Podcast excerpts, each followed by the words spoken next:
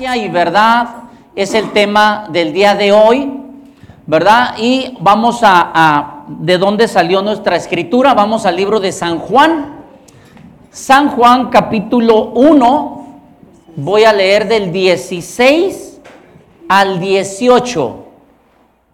Y, y ahorita explico un poquito de esto. Vámonos, dale. Está hablando de Jesucristo y dice, de su plenitud, todos hemos recibido gracia sobre gracia.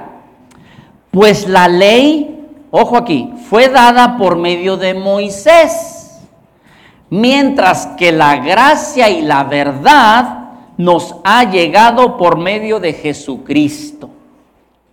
Hasta ahí le vamos a parar. Hasta ahí. Ya habla de que a Dios nadie lo ha visto y Jesús se reflejó ahí.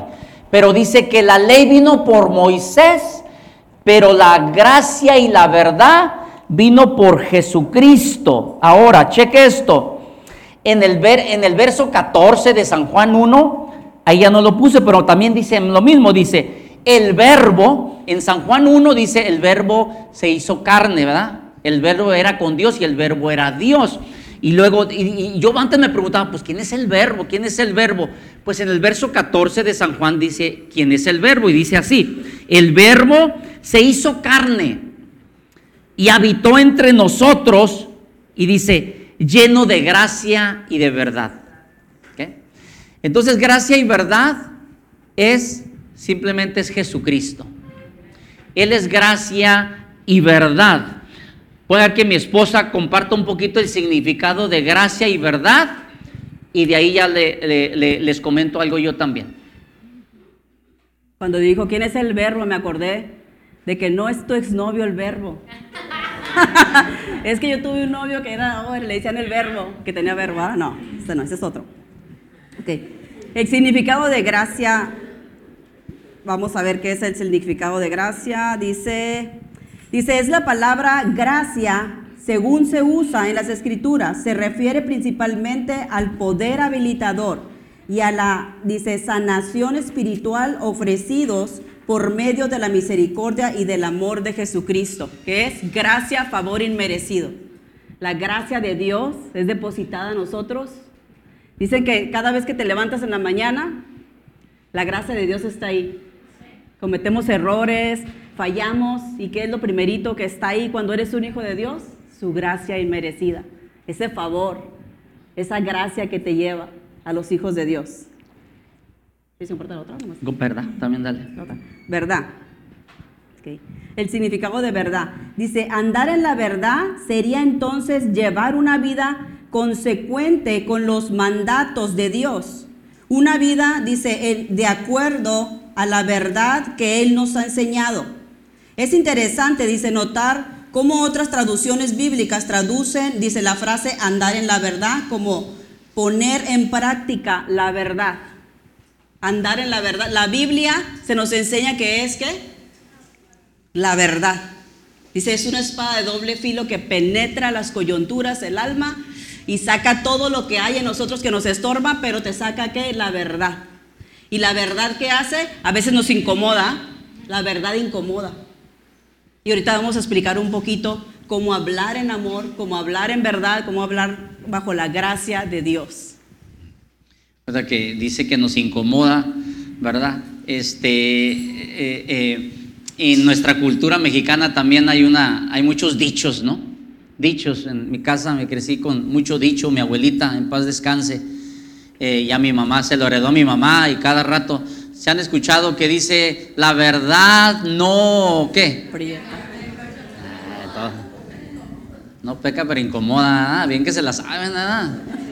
Todas las abuelitas eran igual, ¿verdad? Yo creo, ¿verdad? mismo país. Este, y sí, la verdad, pues es, es, lo que es y a veces no es confortable, ¿verdad? Este, exactamente, la verdad es estado de ser confiable y verdadero. Mm, mira, mm, vamos a la parte, pon por favor en San Juan 1, 17 les voy a dar un poquito a los que les gusta la, teología o aprender un poquito de, cosas de la Biblia. Juan 1.17 dice, pues la ley fue dada por medio de Moisés, Mientras que la gracia y la verdad nos ha llegado por medio de Jesucristo. ¿Ok? Fíjese ahí.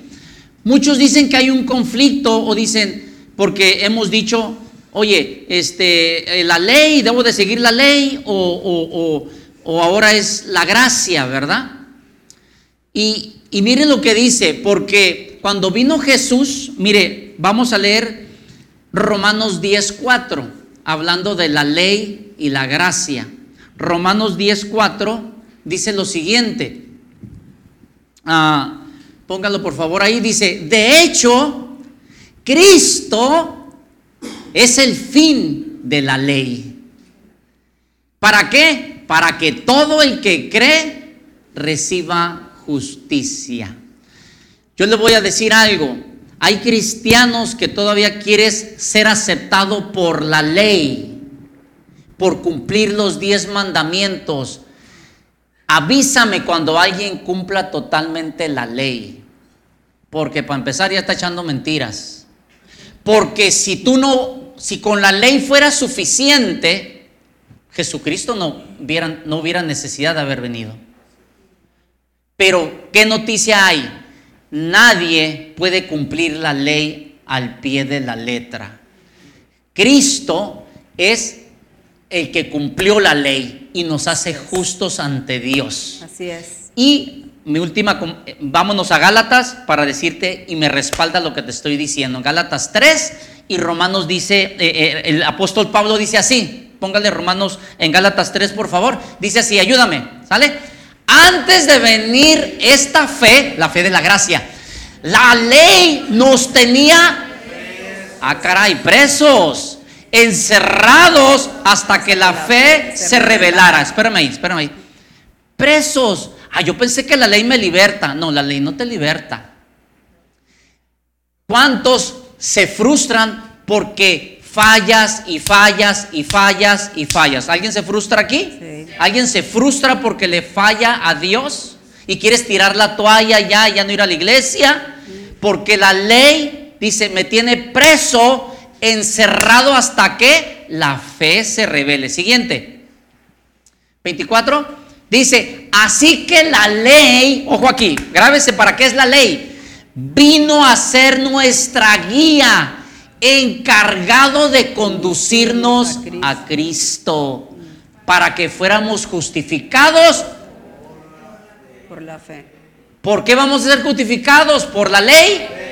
Por la fe. ¿Y por la fe en quién? Jesús. En Cristo. Entonces, Dios te acepta a ti y a mí es por Cristo. Ah, quiere decir entonces que yo puedo hacer lo que quiera. No, si tú tienes a Cristo en tu corazón, él te va a enseñar y al tú leer, tú no ofendes a Dios. Pero hoy te va, tú no ofendes a Dios porque te va a mandar al infierno o porque te va a castigar. Tú no ofendes a Dios porque te ha dado la gracia, regalo inmerecido y no lo sirves por miedo, lo sirves por amor, agradecimiento. Así es. ¿Cómo cambia todo? Yo no obedezco, me gusta esta parte, yo no obedezco para ganarme el cielo, yo obedezco porque Dios me dio el cielo tal y como era yo. Si cambia, cambia mucho el, el motivo, por qué lo haces y lo haces libre. Entonces dice aquí, ¿verdad? La ley vino a ser mi guía, encargado, me conduce a Cristo. Es que soy, ¿cómo le hago? Nunca la... Ah, acepta a Cristo. Así es. Acepta a Cristo y ese es el, único camino que Dios te acepta a ti. Y de ahí échale ganas. Ahora, y el verso 25 dice, pero ahora que ha llegado la fe, ya no estamos sujetos a la guía. ¿Quién era la guía que dijeron ahí? La ley. La ley. O sea que ya no te rige la ley, te rige Cristo. Así es, amén. Y claro, ¿qué dijo Cristo? Cuando dijeron, ¿cuál mandamiento obedezco? Ah, ama a tu Dios con toda tu mente, tus fuerzas, tu corazón y ama al prójimo como a ti mismo. Ahí dice, se guarda y se encierra toda la ley. ¿Sale? Entonces quería rápido decir esto, pero las dos cosas en lo práctico aquí vamos a mirar que son necesarias. Dijimos rápido, definiciones rápido, gracia es un regalo inmerecido. no te lo vas a ganar, recíbelo. Recíbelo y siempre que seas cristiano, manéjate en la gracia. Yo cometí el error de cuando me hice cristiano a los seis meses, ya quería vivir por obras. Y yo pensaba que si se me olvidaba orar un día, ya Dios no me iba a querer. Cuando Dios me quiso cuando era drogadicto, cuando Dios me quiso cuando era peor. ¿Qué me hace pensar que ahora que yo estoy echándole ganas en la iglesia y Dios me amaba antes de la iglesia, qué me hace pensar que ahora ya no me va a amar a la primera que falle? Así es.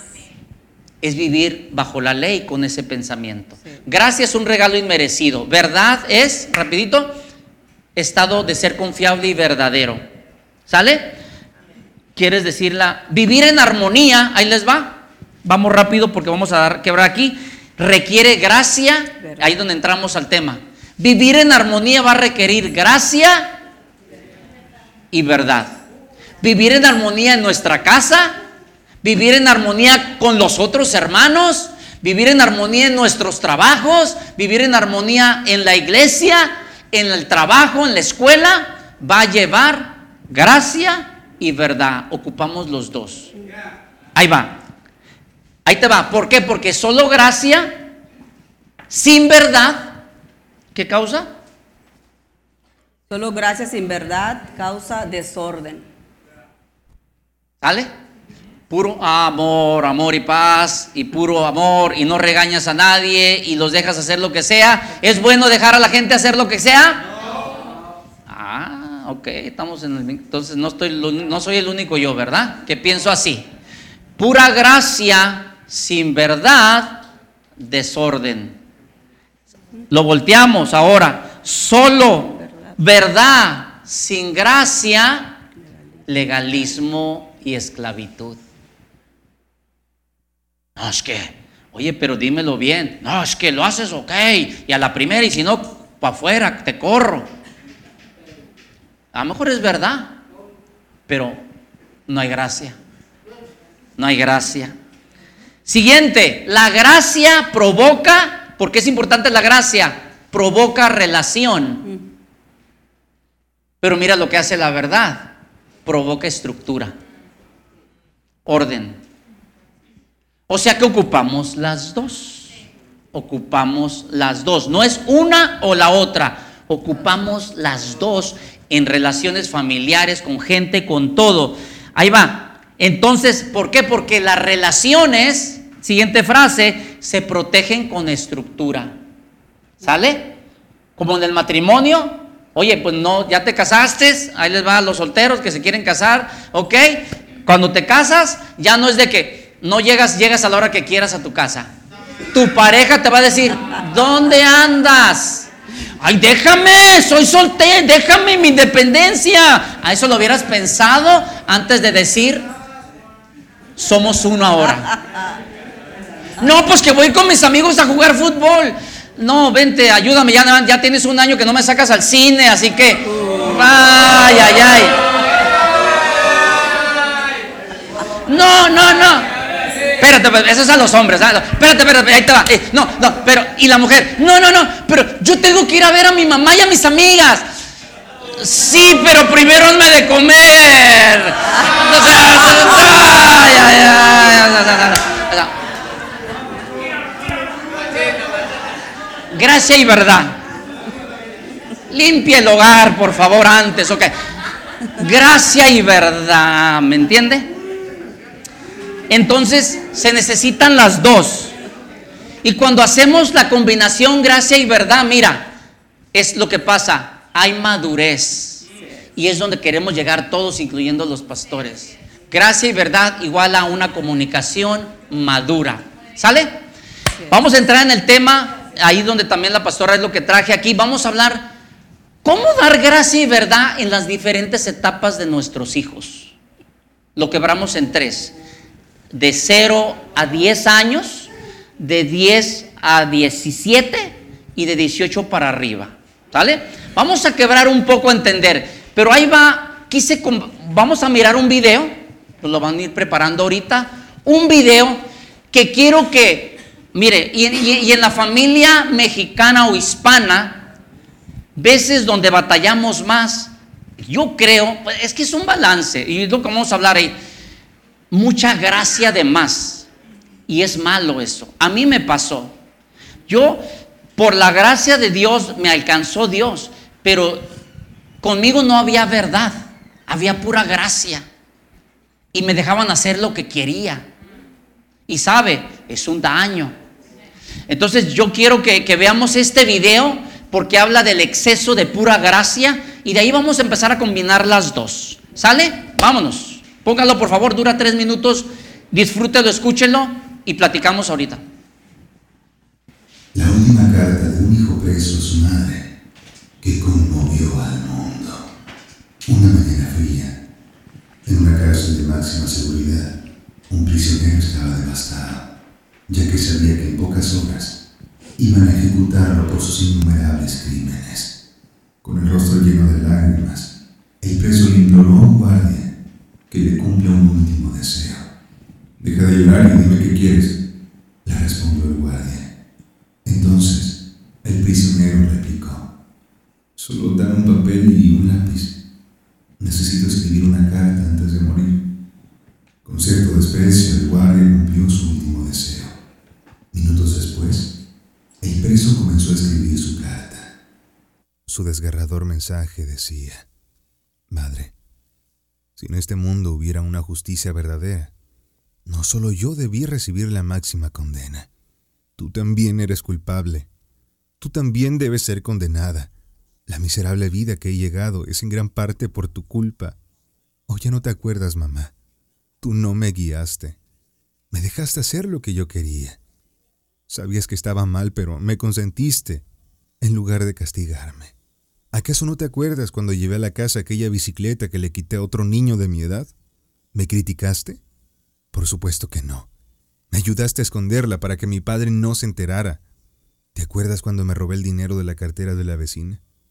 Lejos de decirme que eso estaba mal, fuiste conmigo al centro comercial y lo gastamos juntos. ¿Te acuerdas cuando botaste a mi padre de la casa? Él solo quiso corregirme por haberme robado el examen final de mi grado. Precisamente por eso me habían expulsado. ¿Acaso no era algo grave? ¿Por qué no me corregiste? Madre, yo era solo un niño. Luego fui adolescente y ahora un hombre mal formado. Era solo un pequeño inocente que necesitaba ser disciplinado. No debí ser consentido. Te perdono. Lo único que te pido es que le hagas llegar esta reflexión a todos los padres y madres del mundo. Quiero que sepan que ellos son los únicos responsables de formar a un hombre decente o a un delincuente. Mamá, te agradezco por darme la vida, aunque también me hayas ayudado a perderla. Atentamente, tu hijo el delincuente. Moraleja. Disciplina a tu hijo mientras haya esperanza. Si no lo haces, le arruinarás la vida. Corrige a tu hijo. Te ahorrarás malos momentos y será la felicidad de tu alma. Si te ahorras el castigo con tu hijo, no lo quieres. Si lo amas, tienes que enderezarlo. Si permites que tu hijo te hable mal, rompa cosas porque es solo un niño. No te quejes si no le importa destruir el mundo cuando sea grande. La disciplina positiva a tiempo puede salvar a tu hijo. Ten cuidado con dejar que los pecados de tus hijos pasen desapercibidos, bajo la idea que es un pequeño o es mayor. Educa a tu hijo desde niño, y aun cuando llega viejo, seguirá tus enseñanzas. Mire, denle un aplauso porque este, pues está fuerte.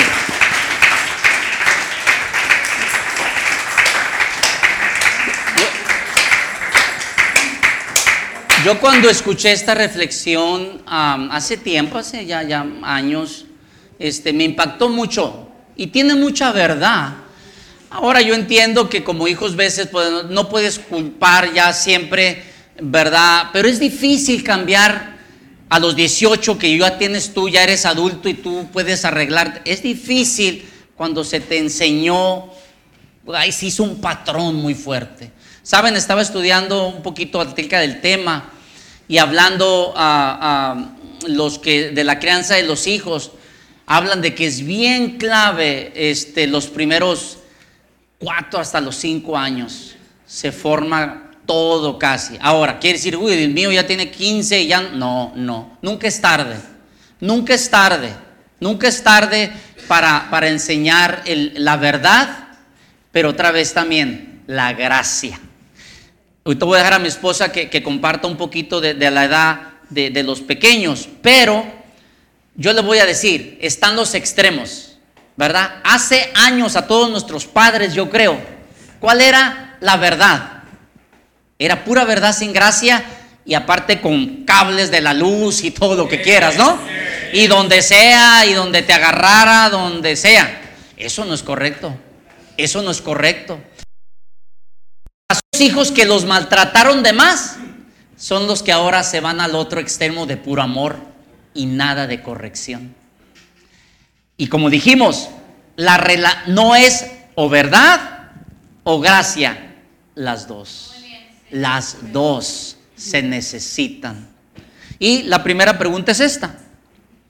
¿Cómo aplicar la gracia a las diferentes etapas de los hijos? Y la pregunta es esta. ¿Cómo aplico la gracia y la verdad en niños de 0 a 10 años? ¿Qué nos dices, amor? Creo que como dicen, la gracia y la verdad van de la mano. Y en los matrimonios, ah, cuando nosotros estamos formando a nuestros hijos, nos damos cuenta de que uno de nosotros camina bajo gracia y el otro camina bajo verdad. No sé si les ha pasado a ustedes. En nuestro caso, yo caminaba bajo verdad, mi esposo era la gracia. Entonces, nuestros niños chicos, a mí me tocó, porque era un complemento. Cuando yo era muy dura con ellos, venía la gracia. Pero cuando la gracia se sobrepasaba y era demasiada gracia, pues venía la verdad. Entonces, ¿qué es en el matrimonio? Somos un complemento.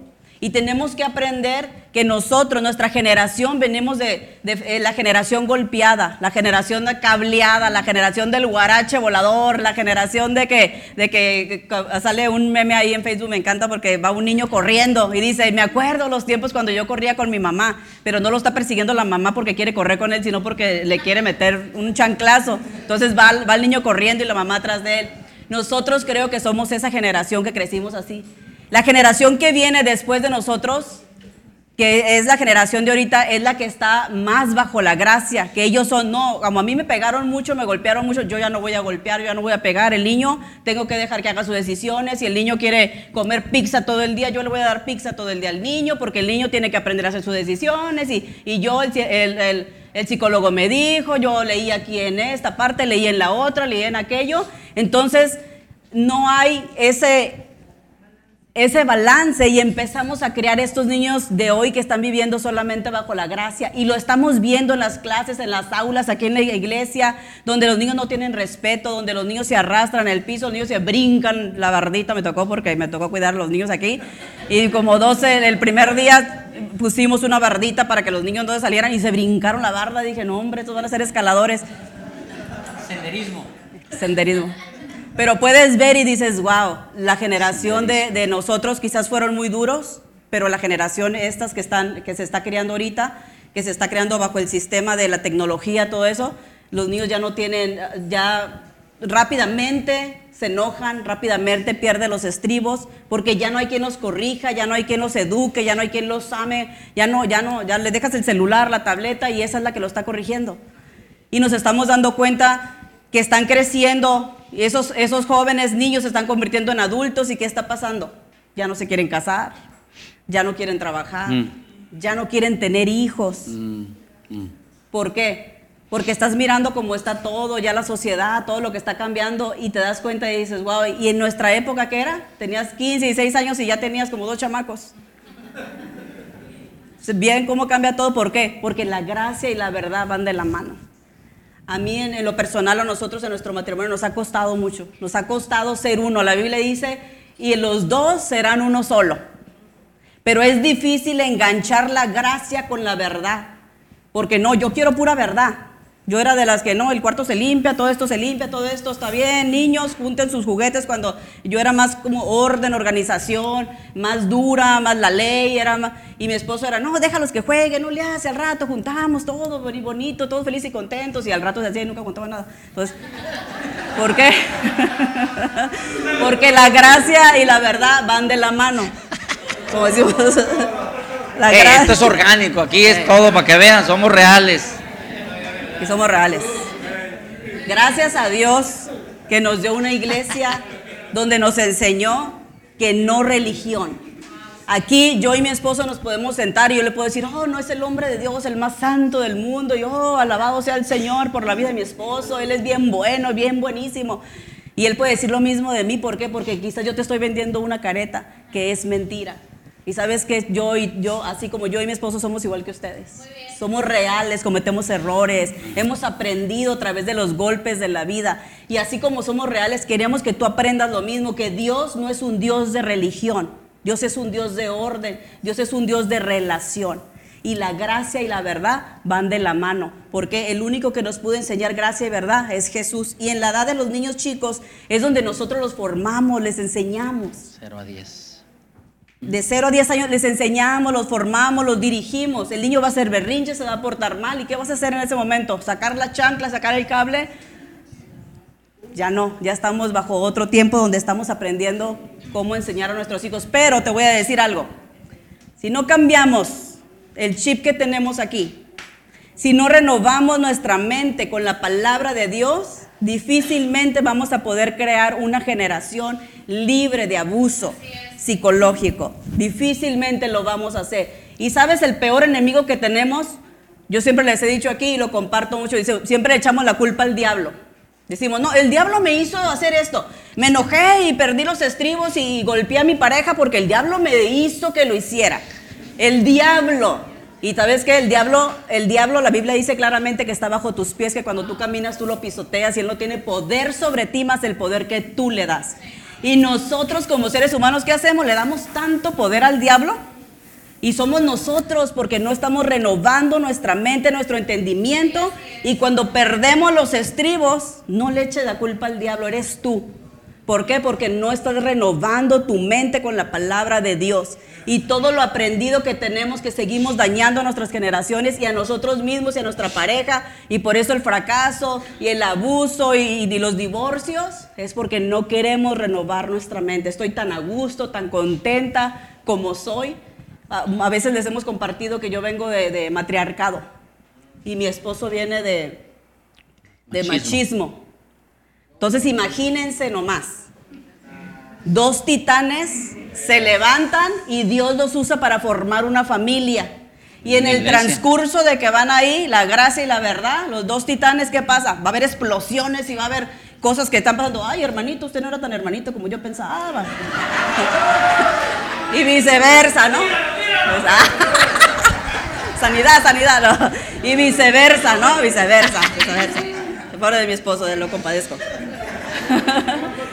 Pero en el, en el proceso donde vamos, La y en, el cruz, pro- la cruz. en ese proceso que estamos, si tú estás conectado con el Creador, con Dios, tú vas a aprender a amar, a perdonar y vas a aprender a levantar una familia fuerte. No una familia religiosa, una familia débil. Ya cometiste demasiados errores, nunca es tiempo para levantarte y querer ser esa familia que tú quieres ser. Pero no lo vas a poder sin la ayuda de Dios.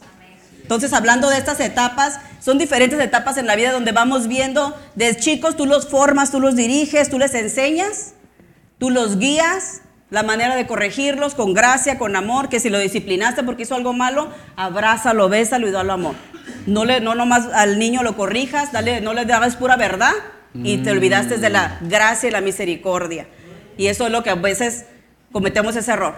Es puro gritarles, corregirlos al niño, que porque tiraste la leche, que porque tiraste eso, que porque lo hiciste, y, y haces un show de algo que no, y estás quebrando el alma de tu niño, estás quebrando su mente, y es un niño que va a crecer con todos esos complejos. Y ahorita nosotros somos eso, somos esos adultos con ese niño que lastimaron y dañaron dentro de cada uno de nosotros.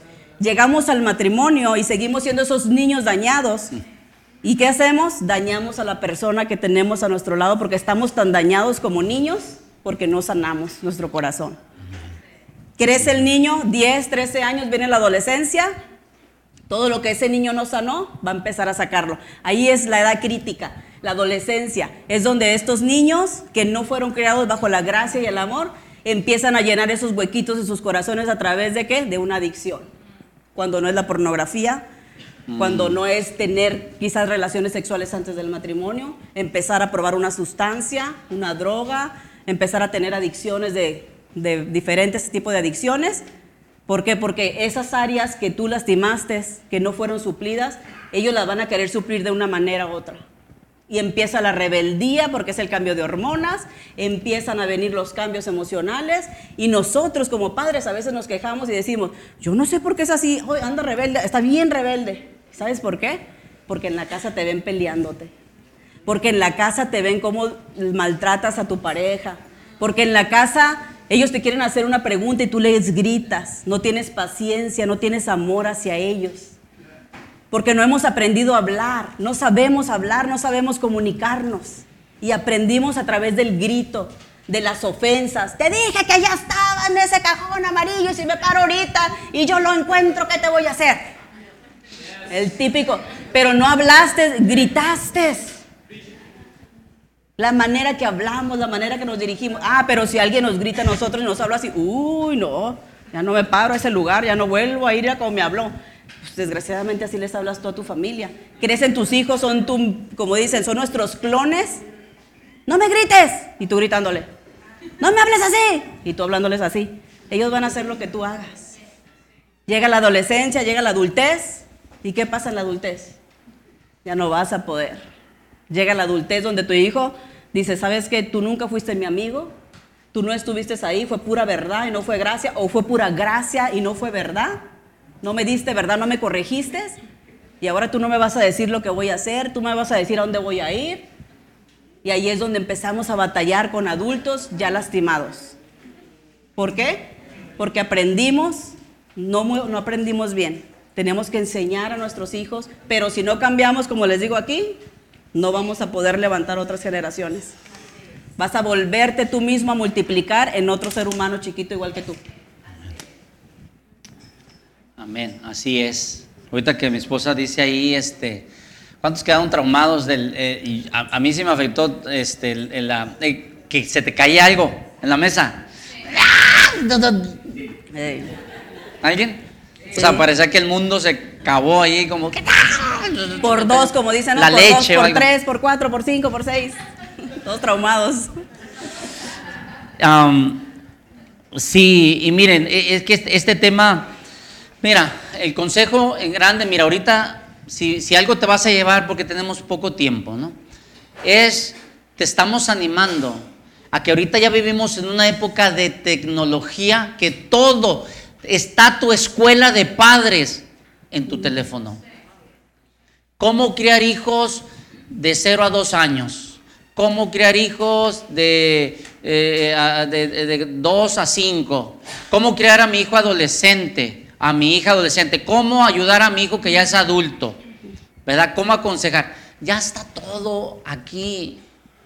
Y sabes, no, pues nomás voy a orar por él. No, ora por él, pero también necesitas educarte. ¿Por qué? Porque ah, ah, Dios no salva el espíritu, pero el alma, que es la mente y las emociones, no son salvas y son las que necesitan renovarse. Por eso dice Romanos 12:2, no te conformes a este siglo, a esta sociedad, a esta cultura, a este mundo, a lo que tú ya sabías. No te conformes, sino transfórmate ¿verdad? conforme a la palabra de Dios. Entonces, sí vale la pena. ¿Tú crees que tus hijos valen la pena que tú cambies y te informes y mejores? Claro que sí. Ahora, hijos, si tú dices, no, pero mi mamá o mi papá, no, empieza tú a ser ejemplo. Empieza, mamá, mamá, vamos a ver, vamos a hacer esta serie juntos, o manda videos, Sí, a lo mejor vas a sacrificar el tiempo de un video que mirar el Facebook toda esa hora. No le hace, la vecina ahí va a estar y el pariente que se fue y no te invitó a Cancún, a Rosarito, ahí va a estar. Aviéntate, invierte en videos de educarte mejor, que se aprovecho. Eso es lo que te quiero animar, porque este, ah, se me vienen ejemplos. Estaba leyendo rápido, te digo, mira, así de rápido yo miré un video de nueve minutos, cómo educar a los niños de 0 a 10 años en esa etapa. Rápido, dos consejos que, wow, si los hubiéramos sabido. ¿Sabes? Que al niño desde a los cuatro años ya se le formó aquí. Y tú desde los 0 a los 2 es enseñarlo límites a decir, saber lo que es no. Pero que te hace berrinches, no. Ahora, como nos enseñaban, y si no me hace caso, luego, luego como dicen mi el sopapo, o el, o el cintarazo, el cachetadón, ya el cachetadón, luego, luego, o acá el pellizcón cuando hay la visita. Y, y, dicen, ¿sabes? ¿Sabes? ¿A poco me lo conté de las pellizcos a la escondida del papá, la mamá? Así, así, así como,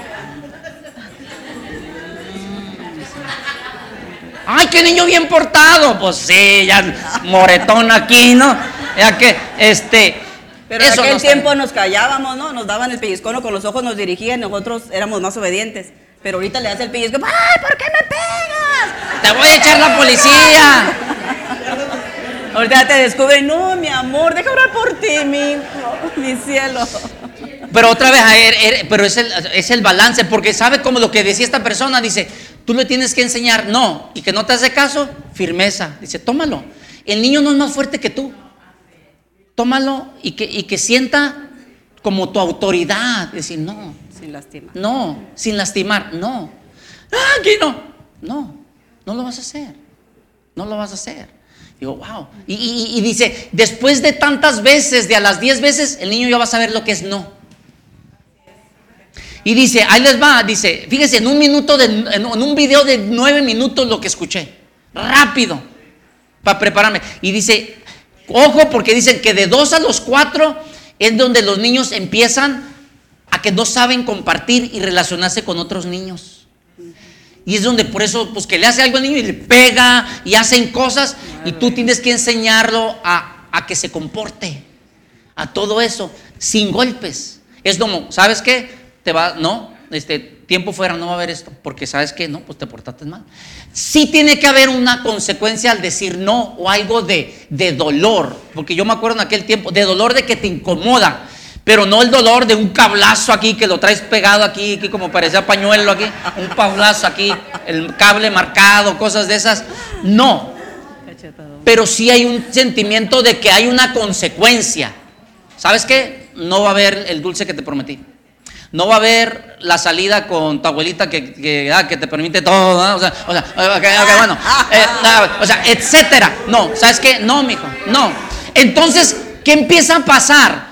Empiezan a entender la realidad, muchachos. ¿Por qué? ¿Sabes qué? Y, es lo que yo ahorita quiero leer rápido, esas las consecuencias de cuando los dejamos hacer todo. Mira rápido, consecuencias de cuando los papás no le ponen freno a los niños. Mira, problemas de conducta, malas habilidades sociales, problemas de autoestima, inconsciencia de responsabilidades.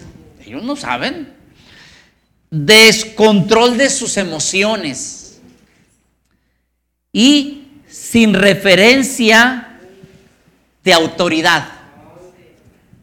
Nada. ¿Qué, es el pastor? ¿Este viejo quién es? Ah, el profesor respeta al maestro. ¿El maestro qué? O sea, no hay orden. Ellos no tienen en su lenguaje eso. ¿Cómo lo van a adquirir? Ahora, y no siempre van a estar con mamá y papá. Sí. Y sabes, es lo que dijimos, esos hijos, esos van a sufrir. Van a sufrir porque no hay orden.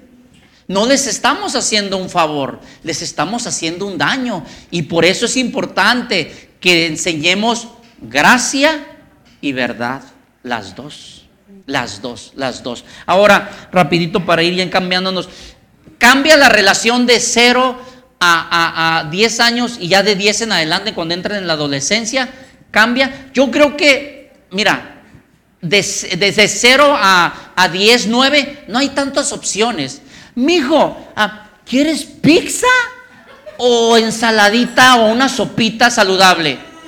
Ay, el niño quiere pizza. Mi, mijo, este, ¿quieres este, ah, ah, eh, verduritas o, quieres este, una hamburguesota, un hot dog con... con- o sea, es obvio lo que va a querer. No es decidir, en esa edad tú le enseñas a decidir lo saludable para él y para ella. No hay mucha opción, pero ahí va, ya cuando ya cuando entra en la adolescencia, agarrar su personalidad o empezar ya su, su- su- su razonamiento crítico, ya empieza a cambiar la relación de puro nomás tú lo diriges a empezar a soltar, a que ellos empiecen ellos ya a, a decidir y cambia de puro nomás decir a una relación, ¿no? Es. Que ya entra la, la siguiente etapa, ponlo ahí. Creo que Dios nos confía a los hijos, no te los confía para que tú los guíes, los protejas y los cuides. Y una de las maneras de cuidarlos es a través de la alimentación. Por eso los niños cuando están chiquitos tú no los dejas decidir qué quiere comer y qué no va a comer. Porque desde chico tú lo formas, dice la Biblia, instruye al niño en el camino y aun cuando fuese viejo no se apartará de él. De chicos tú los formas, tú lo instruyes, tú lo guardas, tú lo cuidas, cuidas su cuerpo para que no se te enferme, para que no pase por problemas de diabetes y enfermedades. Tú ah, eres la persona que vas a decidir qué va a comer, qué no va a comer conforme a su nutrición, a su salud, porque estamos para protegerlos y cuidarlos. De los 10 en adelante, tú ya lo formaste, ya lo instruiste, ya lo guiaste, el niño va a empezar a tomar sus propias decisiones y poco a poquito vas a empezar a soltar. Vas a empezar a soltar al niño. ¿Por qué? Porque tienes que confiar de que está creciendo, tú lo estás criando y el niño está aprendiendo bien de ti, de lo que le estás enseñando. Y ahí es donde ellos empiezan a tomar decisiones, pero tú sigues tomando el control como papá y como mamá. Por eso cuando los niños, ah, una de las cosas que yo hice con mis hijos, gracias a Dios, les gusta todas las verduras, comen de todo y la única cosa que sí se me han pegado de gritos son las lentejas, pero de todos modos se las hago. Pero de chicos yo aprendí a comprarles Gerbers de los piorcitos, los que saben bien feito, los verdes, esos que sabían de qué eran, de, de- de algas, de algas, no sé qué, pero ni a mí me gustaban, estaban bien feos. Pero decía, si le doy ahorita los de dulce, ya no van a querer los, los de verduras. Entonces dije, voy a, voy a comprarles primero estos para que les gusten y ya cuando le meta el de, el de frutas, pues ya sé que les- automáticamente les va a gustar. Y eso es lo que hacía con mis niños, le decían, "Ah", de primero, pero ya después decía, no, amigo, te estoy nutriendo, ¿ah? Te estoy nutriendo. A mí no me gusta. Y gracias a Dios, pues les gustan todas las verduras, comen de todo, son estándares y los invitan a desayunar, a comer. El más, el del medio, Yonitas, agárrense, que sí, sí, sí, come muy bien. Entonces, en esa relación, y de ahí, pues ya eh, los empiezas a dejar, como decíamos, a decidir. De grandes los niños, ya adultos, como ahorita en la edad de nuestros hijos, ya es una relación. Porque ya lo criaste, ya lo guiaste, ya lo enseñaste. Tienes que darle la confianza para que ese joven adulto venga contigo como un amigo, pueda confiar en ti. ¿Por qué? Porque a veces como padres, también fuimos jóvenes, también fuimos niños, cometimos demasiados errores y muchos errores. Entonces nuestros hijos llegan a una etapa de la adolescencia donde nosotros decimos, "¡Ah! ¿por qué hiciste esto? Está bien malo que hiciste cuando tú hiciste cosas peores. Pero nos olvidamos que pasamos por esa etapa de la adolescencia y ahí no tenemos misericordia, no hay gracia más que pura verdad, porque nomás queremos regañarlos. Y es donde vas perdiendo a tus jóvenes, pierdes la relación con ellos. Y sabes, yo creo que como padres no queremos perder a nuestros hijos y tenemos que estar listos y preparados para que cuando cometan errores, estar con los brazos abiertos y decir, ok, vamos a ver qué fue lo que pasó. Y por dentro, aunque digas tú, ay, con ganas de meterte a un cuarto y a decirte hasta lo que vas a morir, pero por fuera dices, yo también fui joven, yo también cometí errores y si le doy a mi hijo ah, lo puro duro, lo voy a, no va, no voy a tener relación con él y al final voy a perder a mi hijo. Entonces yo no lo quiero perder porque yo también cometí errores. Yo también estuve ahí. Entonces, ¿qué vas a hacer? Ahora aprendiendo de la Biblia, sabiendo de Dios, gracia y verdad. Quiero darle gracia a mi hijo, pero le voy a dar amor, le voy a dar verdad. Le voy- mira, eso que hiciste es así, así, y estas son las consecuencias que tú vas a pagar por lo que tú hiciste. Pero tú los abrazas y les das gracia. ¿Por qué? Porque estás construyendo jóvenes sanos, jóvenes que van a llegar a una adultez y van a decir, y ya me siento bien mal por el error que cometí, pero gracias a mis papás que me mostraron la gracia de Jesús y la verdad, me dirigieron, hoy me puedo levantar, sacudirme y no volver a cometer ese error. Pero cuando es pura verdad y que hiciste esto y lo otro y que te vas a ir al infierno y te vas a ir a todas partes, ya perdiste a tu hijo. Él ya no va a venir contigo a confiarte nada. Él va a pensar que todo lo que haga pues la va a regar y mejor para qué te digo si me vas a regañar. Mejor no voy contigo, mejor me voy con la otra persona, con alguien más que va a ser ah, quizás mala influencia para su vida y lo van a ganar para lo malo. Para, Mm. ¿Por qué? Porque tú no estuviste ahí cuando él te necesitó, sabiendo que tú también cometías errores y tu hijo está cometiendo errores. Desgraciadamente no somos perfectos. El ser cristianos te hace ser como Cristo, pero aún no eres Cristo. Mm. Vives bajo la gracia cada día, pero cada día cometes errores, cada día te levantas, cada día, eh, si no te metes en la Biblia, tu carnalidad va a salir y va a tomar control de tu cuerpo y vas a hacer cosas feas, vas a cometer errores muy fuertes. Por eso es necesario renovar nuestra mente, tener a alguien, un compañero, una compañera, donde puedes ir, un amigo sano, que puedas ir y decirle, ¿sabes qué? Estoy, estoy pasando por esto, ayúdame, ¿cómo le hago? Amén. Amén. Ya para ir cerrando. Fíjese, se me viene esto. Dicen que, que lo, lo correcto es los primeros años de, de 1 a 10 años, de 0 a 10 años, es control. O sea, como tú guíalo, porque no sabe. Dirige. Control. Y conforme van creciendo, va soltando. Y empieza la confianza. ¿Qué cree? Somos al revés. Los primeros años los dejamos hacer lo que quieran. Y ya cuando llegan adolescentes, ahora sí los queremos controlar. Sí, Cuando yo escuché eso, dije yo, es verdad. sí, Lo correcto es control. O sea, no, mijo, eso. Y lo vas guiando. dirigiendo. Y solito, como trae, ya aprendió valores, aprendió bueno, malo, más o menos, lo va soltando y él ya, ah, esto me enseñaron, esto, esto, y lo va soltando. Pero somos al revés, que haga lo que quiera, eh, de que él decida qué come, si va a la escuela y no quiere y llora, ya siempre no va a la escuela, todo lo que sea. Y empieza adolescente y, ah, no, aquí vas a hacer lo que yo te digo, y en la secundaria y en la prepa. ¿Y por qué? Si eres un rebelde. Pues el niño no tiene ni una información. Él quiere que lo sigas dejando como lo dejaste a los dos años. Sí. Pero ahora resulta que no, ahora es que ahora sí ya. Y eso, es- eso es lo interesante, muchachos. Por eso te animo, te animo de veras. Investiga si Dios está sembrando algo, es hazlo por tus hijos. Como vimos ese video, está bien fuerte ese video. Que diciendo, ¿sabes qué? Ey, o sea, yo no puedo, yo solo sé no respetar a nadie. Así que, pero resulta que en la sociedad adulta tienes que respetar, tienes que ser responsable, tienes que, eh, todas esas valores básicos de la vida, que si en la casa no se los enseñan, alguien más se los va a enseñar, pero a la mala. Y hablando de mi esposa, lo que comentó ahorita aquí, que dice, mira, se me viene esta frase, que Dios me ha ministrado mucho porque pues hemos aprendido ya uno 25 años, otro 22. Fue porque sabes, no queremos que nuestros hijos crezcan. Siempre queremos que sean ellos.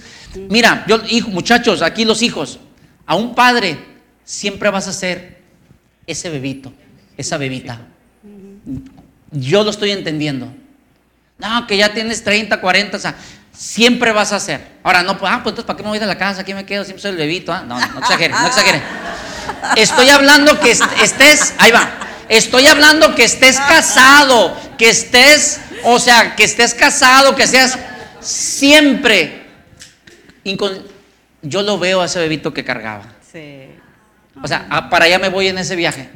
O sea, siempre te vas así a, a ese viaje. Pero ahora, por eso es no, se me viene este lado.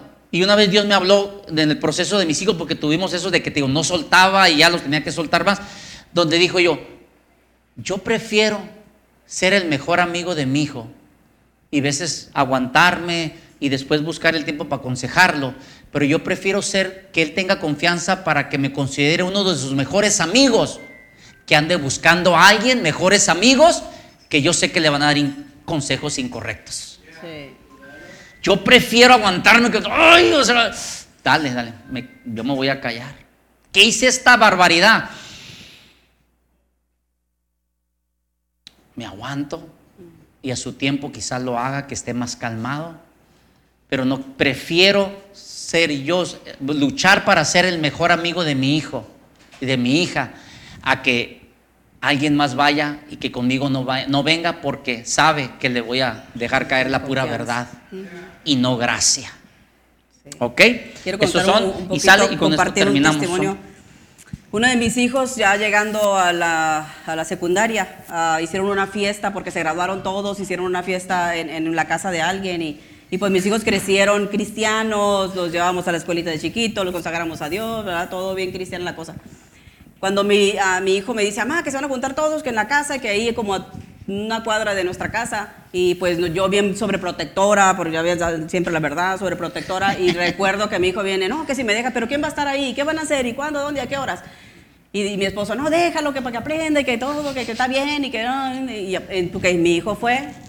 Y cuando fue a la. Yo en mi casa me quedé orando ahí, hincada de todo el rollo, porque pues, según no quería dejarlo salir de la burbuja, demasiada protección hace daño.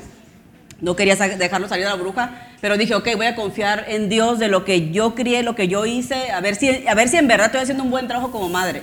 Aquí yo voy a saber si en verdad estoy haciendo un buen trabajo o no estoy haciendo un buen trabajo como madre. Entonces sí, lo dejamos ir y mi hijo duró yo unos 5 o 10 minutos en, ahí con, en la fiesta y regresó corriendo a la casa y dice, no, mamá, dice, está bien fea la cosa, dice, están bailando bien feo, dice, están haciendo eh, cosas ahí que no. El, papá de los niños fue y les compró cerveza y son puros menores de edad, de 12, 13 años. Y todos están tomando cervezas y sabes qué, mamá, está bien feo el asunto.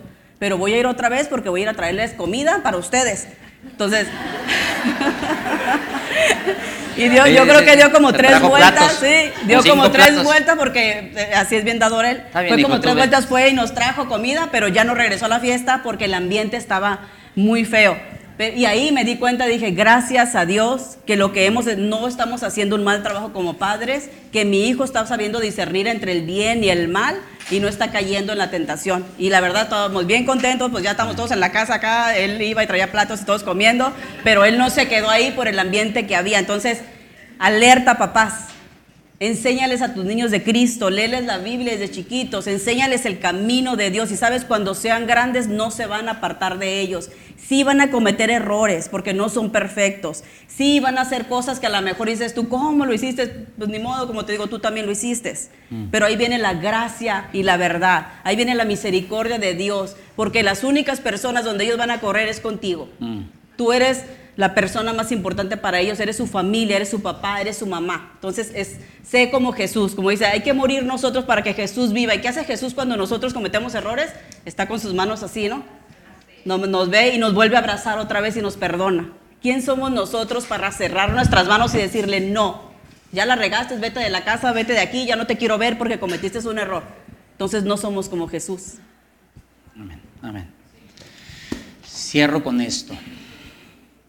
Si eres un hijo aquí y se sabe que, pues, que suave por sus hijos, que si tuvieron padres que los guiaran, pero pues a mí nadie me guió. Pero si tú ya estás consciente del bien y el mal, que eso puede decir ya 13, 14 años, tú ya sabes qué es el bien y el mal. Agárrate del papá de papás. Agárrate del papá de papás Recuerdo cuando a los 20 años Dios me alcanzó. Dije, yo no tengo ejemplo. Yo no tengo ejemplo. Y oí claramente que Dios me dijo, pero ahora sí tienes un papá. Conóceme y sígueme.